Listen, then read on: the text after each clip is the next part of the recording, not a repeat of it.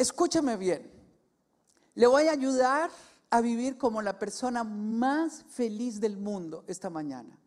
Le voy a enseñar cómo recuperar su capacidad de amar. Le voy a ayudar a vivir el presente y no en el pasado. Porque todos vamos a ser heridos de una u otra manera y una persona herida corre el peligro de amargar su corazón y de quedarse atrapado en recuerdos que hace, años ocurrieron. Estaba en Bruselas dando una conferencia a jóvenes.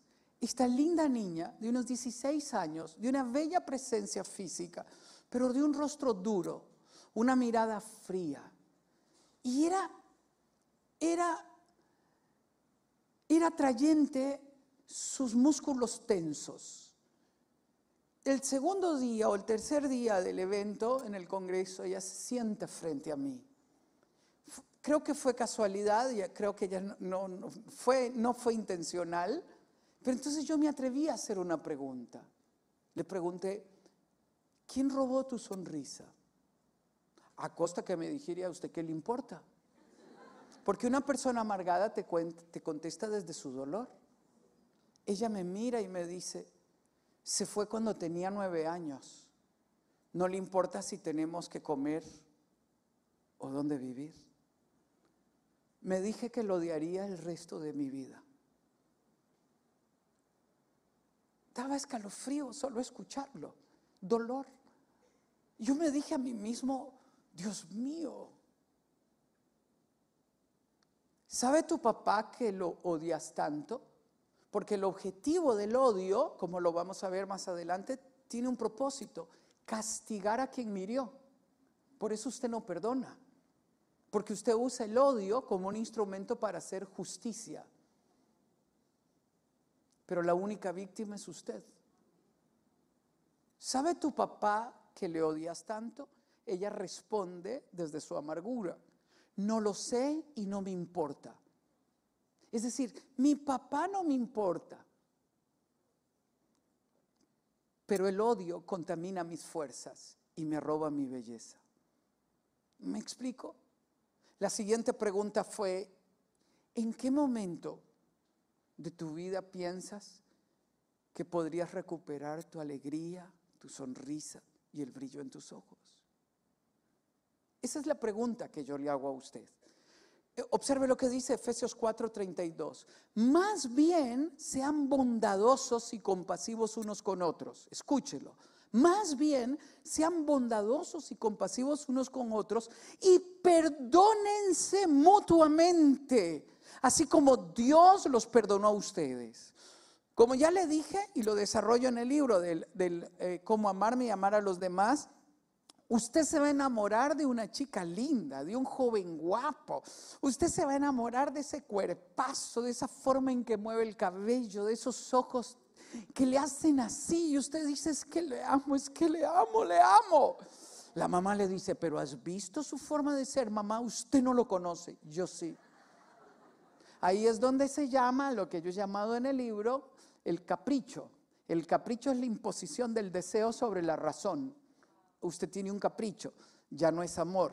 Usted se enamora de ese cuerpazo, pero quiero decirle, y los casados ya lo entienden, que su matrimonio está diseñado para decepcionarle. Para hacer que usted sienta escalofríos profundos, porque su cónyuge es totalmente diferente a usted. Y a veces es hermoso, de eso usted se enamoró, pero casado usted se va a dar cuenta que eso le hace unos escalofríos profundos. Bueno, su cónyuge es diferente, las personas te van a fallar, para formar tu carácter, purir tu vida y ayudarte a desarrollar compasión, bondad, misericordia y una alta dosis de perdón. Tienes que entenderlo. Nacimos para ser compasivos, misericordiosos y perdonar, porque si no tu vida se va a amargar. Todos nos vamos a fallar entre nosotros. El secreto que usted tiene que entender ahí lo compartió la pastora el domingo pasado. ¿Qué me tocan los botones rojos dentro de mí? Entonces tu enemigo no es tu cónyuge, ni tu hijo, ni la suegra, ni la mamá. Tu enemigo es, no es la otra persona. Lo que Dios está haciendo es usando la otra persona para que se toquen los botones rojos internos que te dicen que debes de trabajar estas heridas.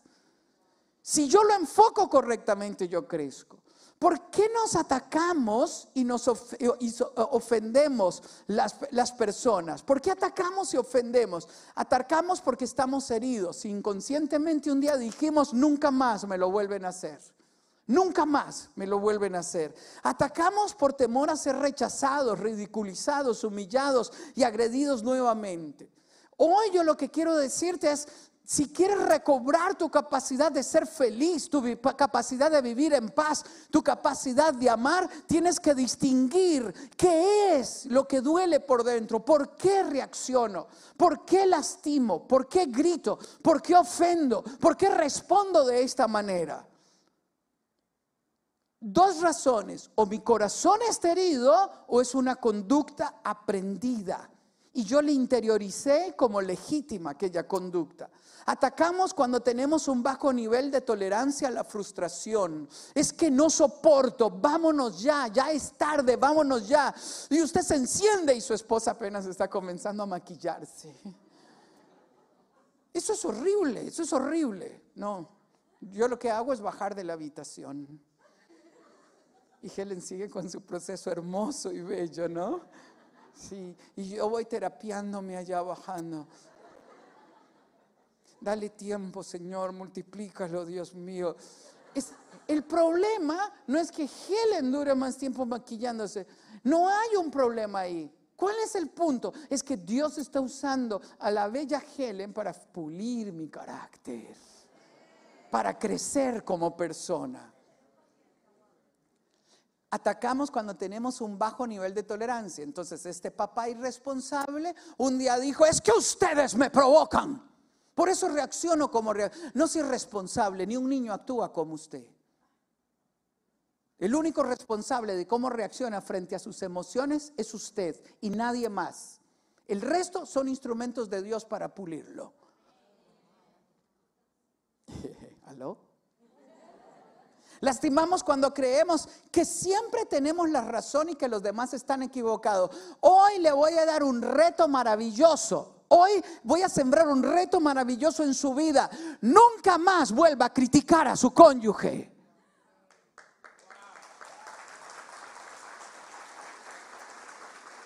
No lo critique, ni le critique. Usted tiene una inteligencia dominante, él o ella tiene una inteligencia dominante. Deje de actuar como una mamá o un papá que tiene que terminar de, formar al, poco educado que tiene a su, lado. Usted se enamoró de esa persona, amó a esa persona. Pero es tan lógico, dos más dos, cuatro. ¿Cómo no sabe? ¿Cómo dice que ocho? ¿Y si es ocho? Vea qué hermoso, vea qué hermoso el reto que le estoy poniendo. Usted tiene que crecer en su capacidad de tolerancia, 2 más 2, 8.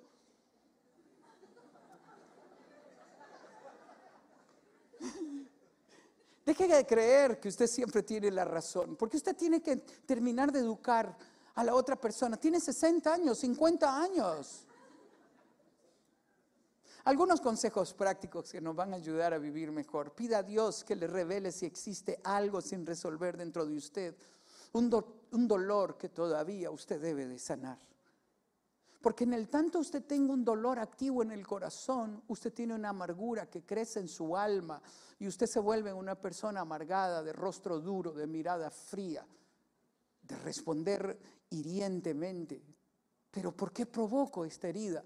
No porque los demás me provocan, es porque la circunstancia saca dentro de ti algo que debes trabajar. No espere que la otra persona cambie para perdonarlo. Por favor, lo digo en el, en el libro del lenguaje del perdón, por favor escúchelo. Cuando yo explico que el perdón no es un favor que le confiere a otra persona, es la única forma de producir libertad a mi propia vida Cuando yo comparto esto, la gente me, me dice, ¿por qué perdonarlo si no ha cambiado? ¿Por qué perdonarlo si no me ha pedido perdón? Usted no perdona porque la otra persona cambió, se arrepintió, pidió perdón. Usted perdona porque es la única forma de sanar la herida que lleva en su corazón.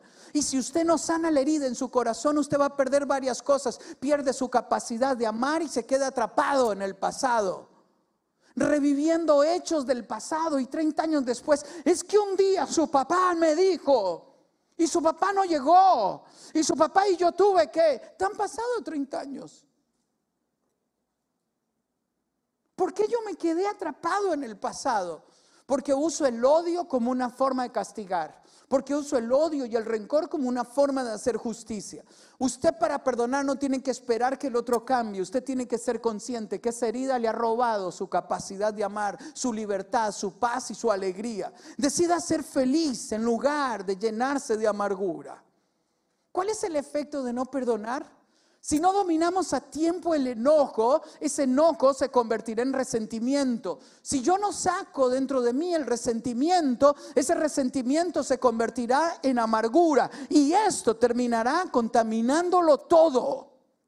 Hiriendo a los que está a su lado, golpeando a los que está a su lado, respondiendo mal a los que están a su lado. Y nadie entiende por qué papá reacciona como reacciona. La amargura es la actitud que rehúsa perdonar la ofensa de la otra persona. Pero cuando yo rehuso perdonar una ofensa, estoy contaminando mi alma. Observe lo que dice Hebreos 12:15. Asegúrense de que nadie, es el único texto que dice esto, asegúrense de que nadie deje de alcanzar la gracia de Dios. ¿Cómo yo puedo dejar de alcanzar la gracia de Dios si es infinita? Escuche, de que ninguna raíz amarga brote y cause dificultades y corrompa. El texto en otras versiones dice y lastime y hiera a muchos. Déjeme darle un ejemplo de esto. La amargura paraliza, la amargura daña emocional, física y espiritualmente. La amargura despierta deseos de venganza dentro de nosotros, un odio que no termina y ese odio consumirá todas tus fuerzas. ¿Por qué debemos perdonar? Porque es un mandato bíblico. Escúchalo bien como lo dice Jesús en Mateo 6, 14 y 15. Porque si perdonan a otros sus ofensas, también los perdonará a ustedes su Padre Celestial. Usted no es cristiano porque viene a la iglesia. Usted no es cristiano porque sabe cantar.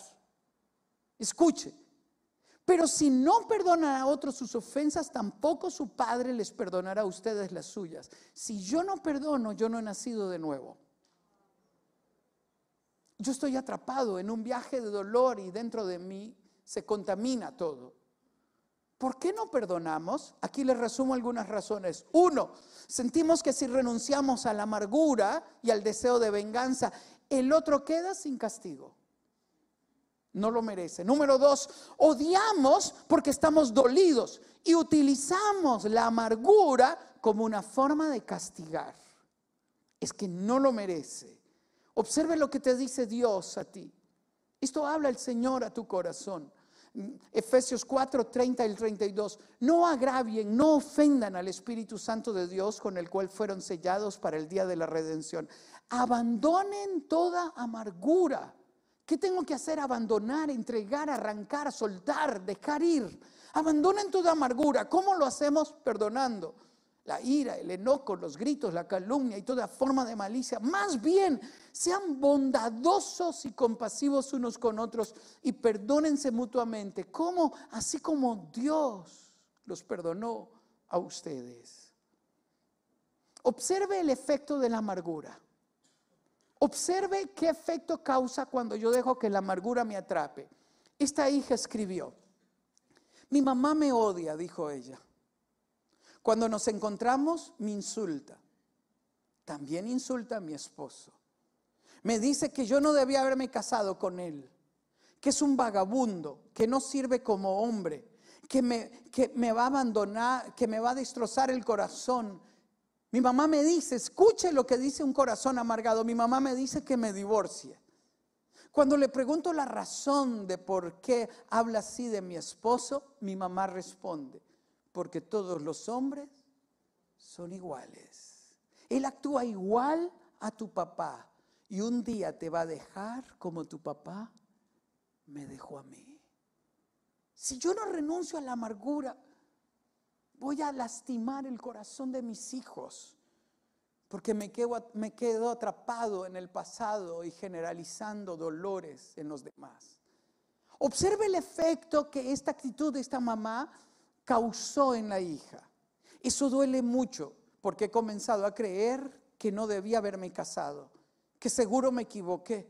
Pero mi esposo es una buena persona, es responsable. Observe cómo ella describe al esposo, descríbelo conmigo. Es responsable, amable conmigo, cariñoso con mi hija. Casi nunca peleamos. ¿De qué problema me hablas? ¿Dónde surge el problema? De la contaminación que viene en el corazón de una madre que ha comenzado a enfermar el corazón de una hija. Y observe lo que dice. Pero últimamente estoy peleando con él sin razón alguna. Terminamos gritándonos y en realidad no hay razón para hacerlo.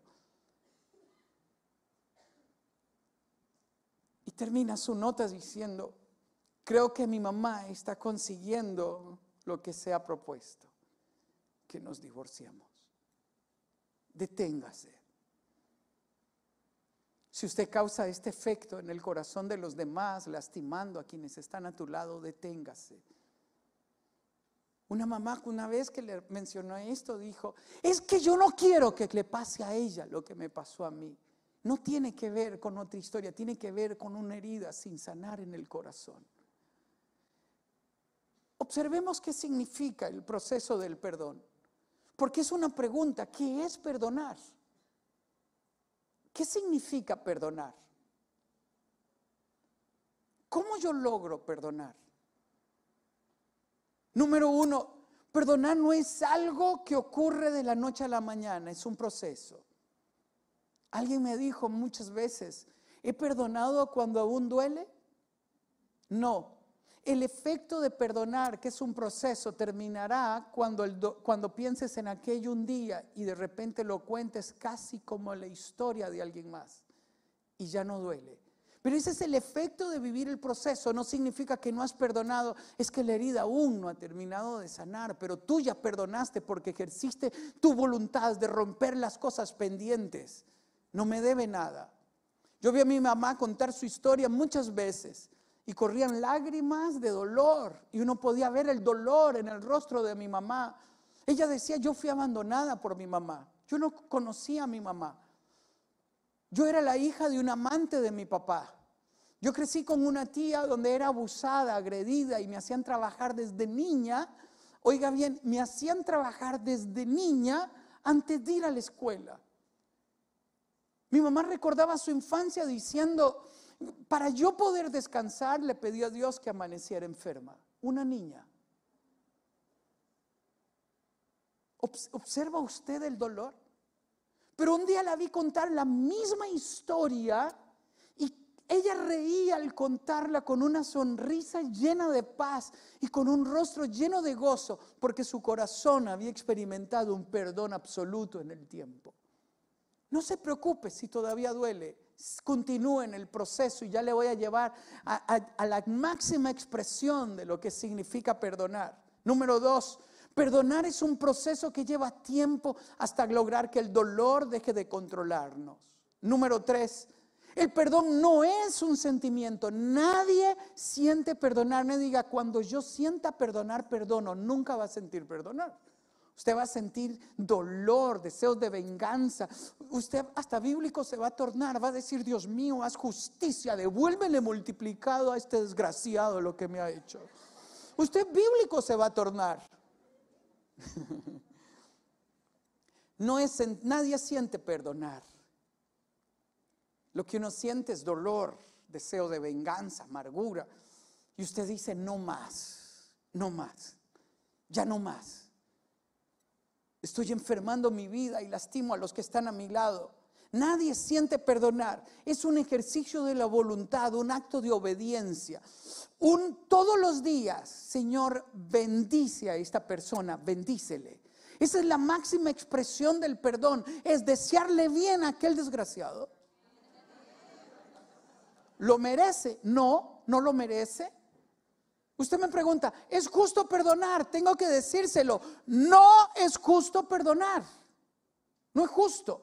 Si llamamos justicia la equivalencia de un acto por otro, no es justo perdonar. ¿Merece la otra persona el perdón? Tampoco lo merece. Pero si no se ha arrepentido, no tiene que arrepentirse. Pero si tú no perdonas, te robaron tu sonrisa, te robaron tu paz, te robaron tu alegría. Te quedaste atrapado en el, pasado y siempre tu mente estará reviviendo aquel recuerdo para mantener vivo la amargura.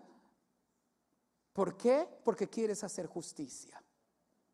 No es justo perdonar. Es una decisión donde yo entiendo que voy a recobrar mi capacidad de amar, mi capacidad de vivir en libertad. El perdón no se puede, tiene que pedirme perdón. Si me pide perdón, le perdono, tal vez. Si yo veo que cambió, lo perdono. Por favor, entiéndelo. Tú no estás haciendo un favor a nadie cuando perdonas. Tú estás trabajando con tu alma cuando perdonas. Tú estás liberando tu alma cuando perdonas.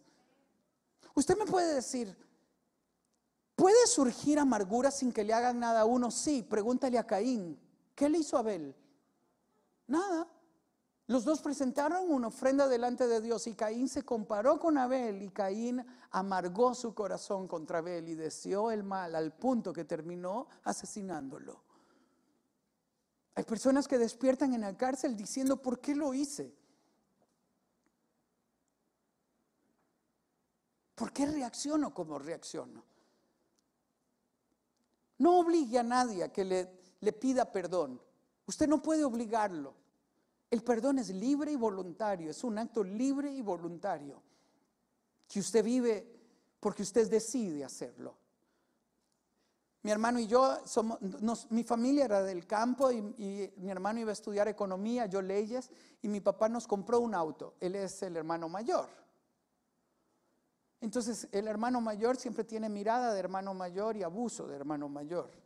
Entonces, un día yo voy a usar el auto, un yo voy a usar el auto y dice, no, no puedes usarlo, no tiene gasolina. Y cuando el hermano mayor dice eso, uno que dice va en el bus, ¿verdad? Pero al día siguiente él va a usar el auto. Entonces yo salgo, hermano menor. Ayer no había gasolina y hoy sí. Pone cara hermano mayor. ¿Y? ¿Y? Y se va. Entonces el pecho comienza a inflarse. ¿Ha sentido eso? Y el odio comienza a crecer. Y la amargura comienza a tomarte. No es justo. Señor, ¿por qué siempre me hace eso? ¿Por qué se pone la camisa nueva? Es mía. ¿Por qué me abusa? Y usted comienza a hacer justicia en su mente y contamina su alma.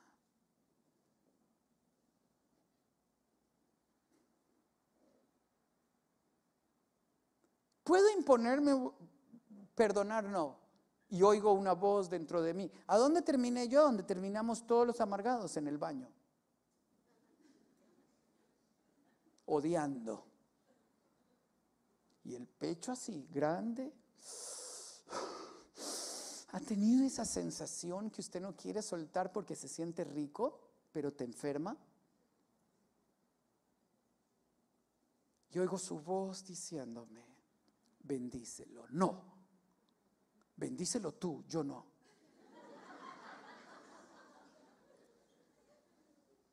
Señor, no es justo. No puedo. ¿Quieres paz? Sí, pero no es justo. ¿Quieres paz? Yo era el primer convertido en mi familia, después de mi mamá que oró por nosotros, el segundo. Dice, ¿quieres que Él se convierta? Sí, pero no es justo. Usted racionaliza todo para justificar su dolor, mientras sigue contaminando su alma con una amargura que lastimará tu capacidad de amar. Detente. Tienes que soltarlo esta mañana. Perdono cuando reconozco que estoy herido y que necesito sanar mis emociones. Aquí tengo una diferencia con algunos escritores. Algunos escritores cuando hablan del perdón han dicho que el perdón tiene como objetivo primario reconciliación. Yo no pienso eso. Yo pienso que el objetivo primario del perdón es sanar tu alma y tiende puentes para la reconciliación y la reconciliación solo debe darse en el tanto cada uno asuma su responsabilidad y sea saludable acercarnos. Pero hay personas a las que usted debe de mantener y el hecho de que yo le hable del perdón no significa que usted tiene complejo de alfombra. Usted está recobrando su dignidad, su amor propio, su valía como persona. Y si tiene que vivir lejos, viva lejos, pero sin odio.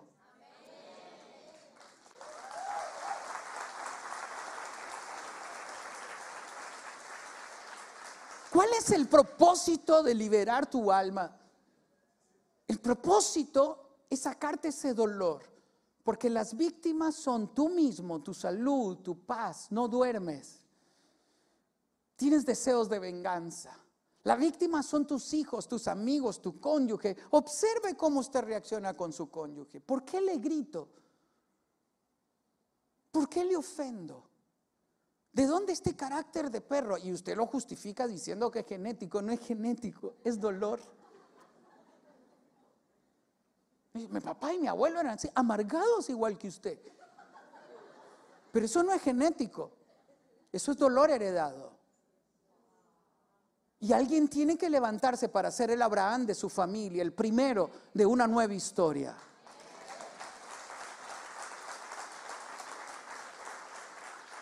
Al perdonarme estoy liberando de la esclavitud del pasado y de la tiranía de un recuerdo que me lastima y que se revive todos los días y me recuerda que soy víctima. Detente. Tenía 19 años y mi mamá dijo, vamos a buscar a mi mamá. Íbamos en el auto y yo la miraba, yo decía, bueno, ¿y si encuentra a la abuela? Porque yo digo, encuentra a la abuela, le doy un golpe y se viene. Yo decía, ¿no? Le digo, mamá, ¿y si encuentras a la abuela? Ella sonríe. Todavía recuerdo su sonrisa en el autocafé. Sonríe, dice, si yo encuentro a mi mamá y ella sufre, me la traigo a vivir conmigo. Eso se llama perdón. No me debe nada. Y me lo explica. Y me dice, ¿sabes por qué lo haría? Porque mi mamá de haber sufrido todos estos años pensando que habrá ocurrido con su hija y lo único que quiero es decirle que estoy bien. Porque ya no vivo como consecuencia de los errores de los demás. Ahora he consagrado mi vida a Dios y he descubierto el camino del perdón. Tanto así que le confiero sentimientos nuevos, nobles a la otra persona. Te voy a llevar al cielo en este momento, te voy a llevar al cielo. Escúchalo bien. ¿Qué significa perdonar? Escúchalo. Perdonar es desearle el bien a la otra persona. Es la máxima expresión de perdón. Quiero advertírtelo, al principio no sale nada. Usted se queda mudo. Cuando Dios te dice, perdonar es bendecir al desgraciado y toda su compañía. Eso es perdonar. Señor, le deseo, mm, es que no lo merece, es que no es justo, es que no me han pedido perdón. Tú eliges. O rindes tu corazón y lo llenas de compasión y comienzas a decir, le bendigo en tu nombre, Jesús. Le bendigo en tu nombre bendigo su vida, bendigo su, nueva familia, bendigo lo que hace. Por favor, Dios mío, ten compasión de esta persona. Usted comienza a orar de esa manera. Algo comienza a ocurrir dentro de su corazón y de repente usted comenzará a tener hasta un amor profundo por esa persona y usted no entiende de dónde nace porque su corazón ha sido sano. Esto no se logra en las fuerzas humanas. Nadie puede decir que es fácil perdonar. Nadie puede decir que algunos tienen una tendencia natural al perdón. Nadie tiene tendencia natural al perdón. Nadie. Todos tenemos una tendencia natural al deseo de venganza, al odio, a la amargura.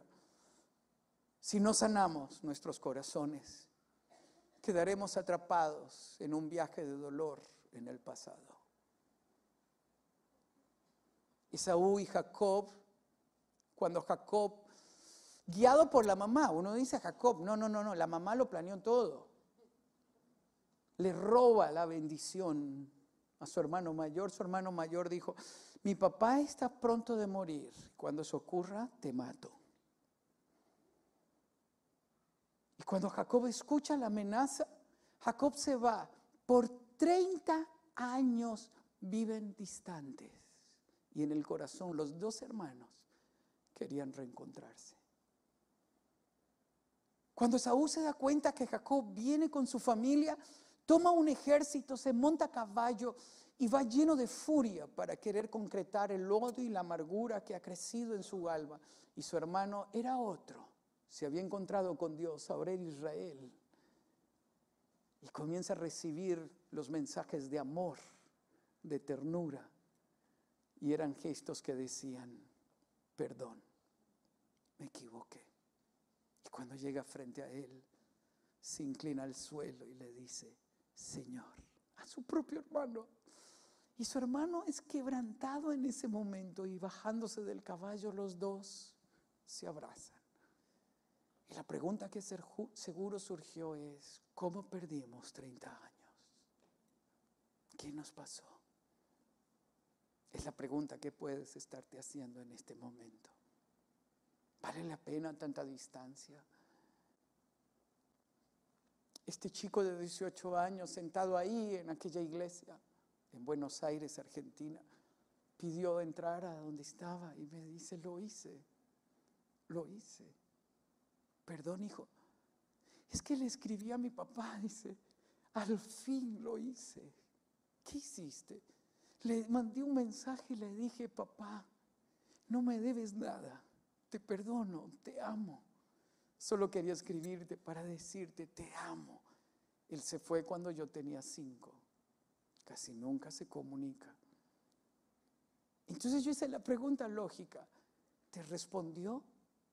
Y él dijo, no, aún no, pero no importa. Ahora algo dentro de mí se siente diferente. Puestos de pie.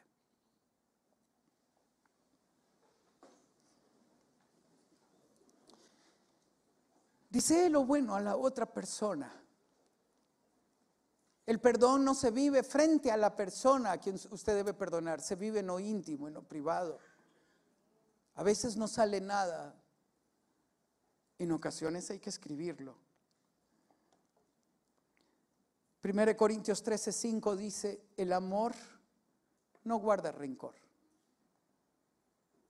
Si tú estás lleno de amor y has sido sellado por la gracia y el amor de Dios, Tú no naciste para guardar rencor. Examina tu alma, cierra tus ojos. Puede que la amargura que sientas sea, sea, contra ti mismo por la culpa que has acumulado por años. Déjame decirte que Jesús vino a buscarte en la cruz Pagó precio de sangre hasta la última gota, latigazos que rasgaron su espalda, corona que penetraba en su cabeza, como pago de tus pecados y los míos. Esta mamá en un programa de televisión decía, porque yo no puedo abrazar a mi hija mayor, pero ¿por qué no puedo? Le pregunté, señora, ¿y cuándo nació su hija? Yo era, bueno, usted sabe, ¿no? Yo era un adolescente cuando quedé embarazada. A menos que usted no reciba el perdón de Dios, a menos que usted reciba ese perdón de Dios, le será difícil abrazar a su hija mayor. No lleves más culpa sobre tus hombros. Deja que esa gracia de Dios inunde tu corazón, tome tu vergüenza, tome tus culpas y deja que su abrazo venga a ti. Sí. así con tus ojos cerrados, escucha cómo Dios te abraza esta mañana.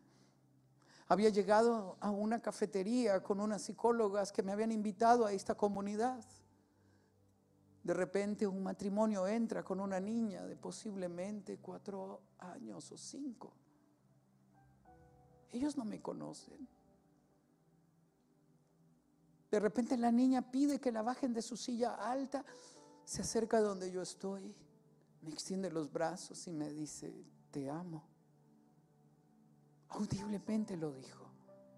Yo bajé de la silla, me incliné, la abracé. Y tiempo después la psicóloga me dijo, fue como si Dios hubiese descendido a abrazarme. Yo nunca he sido abrazada por mi papá, dijo ella. Por eso soy como soy. Pero aquel día, cuando ella vino a abrazarlo a usted, es como si Dios hubiese descendido y me hubiese dicho, yo soy tu Padre. Déjate abrazar por Él. Me ha traído para decirte que ha descendido para abrazar tu vida. Arráncate el dolor, la amargura. Dile, me es difícil perdonar. Me es difícil soltarlo, dejarlo ir. Casi imposible, Dios. Ayúdame. Díselo a Él. Si debes perdonar a alguien, si debes de pelear tu batalla y quieres que oremos por ti, sal de donde estás y ven al frente. Y permítanos que unos y otros nos acompañemos en este paso. Pelea por tu libertad. Pelea por recuperar tu sonrisa, tu paz. Si nunca le has dado tu vida a Cristo. Si necesitas decirle, Señor, estas culpas me matan por dentro, pasa. Y dile, aquí estoy. Entre todos los que pasan estoy yo, Señor. Quita mi vergüenza, mis culpas. Y déjate amar. Deja que Él te abrace. Él ha pronunciado tu nombre esta mañana. Es tu roca, tu sustento. Déjate amar.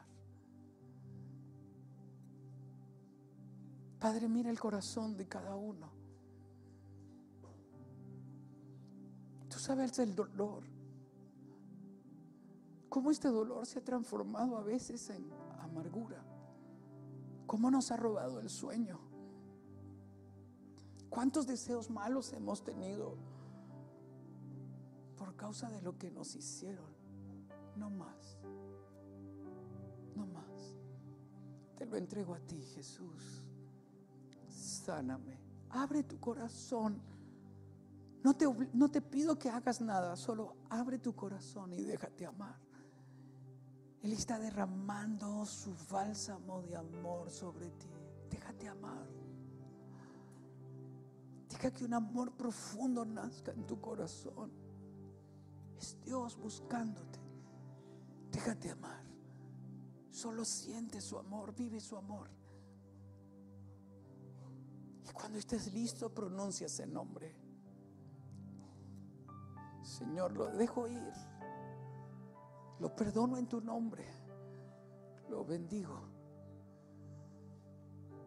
Recorreré el camino, Señor, lentamente, aunque duela.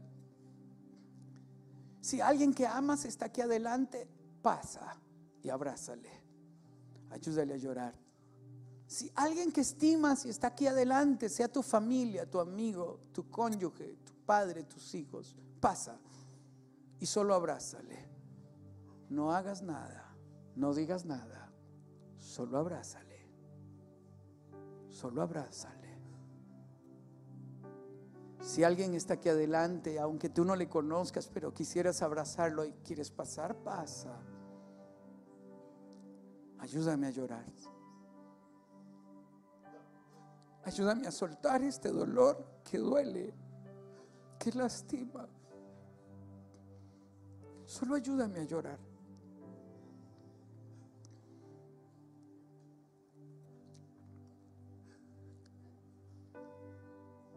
Padre, tú nos conoces en lo íntimo. conoces el efecto que ha tenido la traición, el abandono, el abuso, la agresión. El que no hayamos sido valorados o apreciados, tú lo conoces. Tú sabes el daño que me ha causado. Díselo. Te lo entrego, Señor.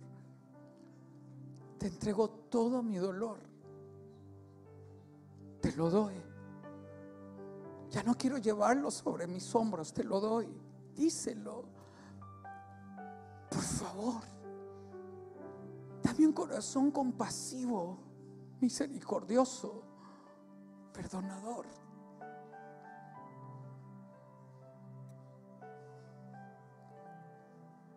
Padre, hoy yo suelto todas las amarras dentro de mí. Todo lo que me ha detenido. Te pido perdón por el daño que he causado a los que han estado a mi lado. Perdóname. Perdona este carácter explosivo, hiriente. Ahora entiendo de dónde viene. Perdóname. Si hay alguien a quien debes de ir y abrazar y decir, perdón, amor, perdón, hazlo. No expliques nada, no te disculpes. Solo ármate de humildad y di, perdón mamá. Perdón mamá porque te he menospreciado. Perdón mamá porque te he ridiculizado. Perdóname. Perdóname porque no te he valorado lo suficiente. Perdóname porque te he faltado al respeto, porque te he gritado. ¿Cómo me he atrevido a hacerlo? Perdóname. Perdóname si he actuado igual que mi papá, que mi mamá. Perdóname si he repetido esa historia. Perdóname, amor. Perdóname. Gracias por disculpar mis errores. Padre, renueva las fuerzas del cansado. Tal que está cansado de llevar este dolor por dentro, por favor ahora sana y renueva las fuerzas, Dios.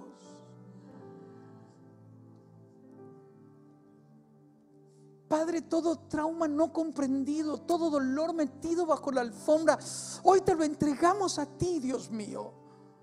Eso que yo no entiendo, que no comprendo, que no puedo racionalizar, te lo entrego, Dios mío. Eso que he bloqueado tal vez, te lo doy, Padre, te lo doy. Te lo doy. Te bendigo en el nombre de Jesús. Bendigo tu vida, los anhelos de tu alma, paz que has buscado. El Señor te la ministra esta mañana. Te bendigo en el nombre de Jesús. En el nombre de Jesús.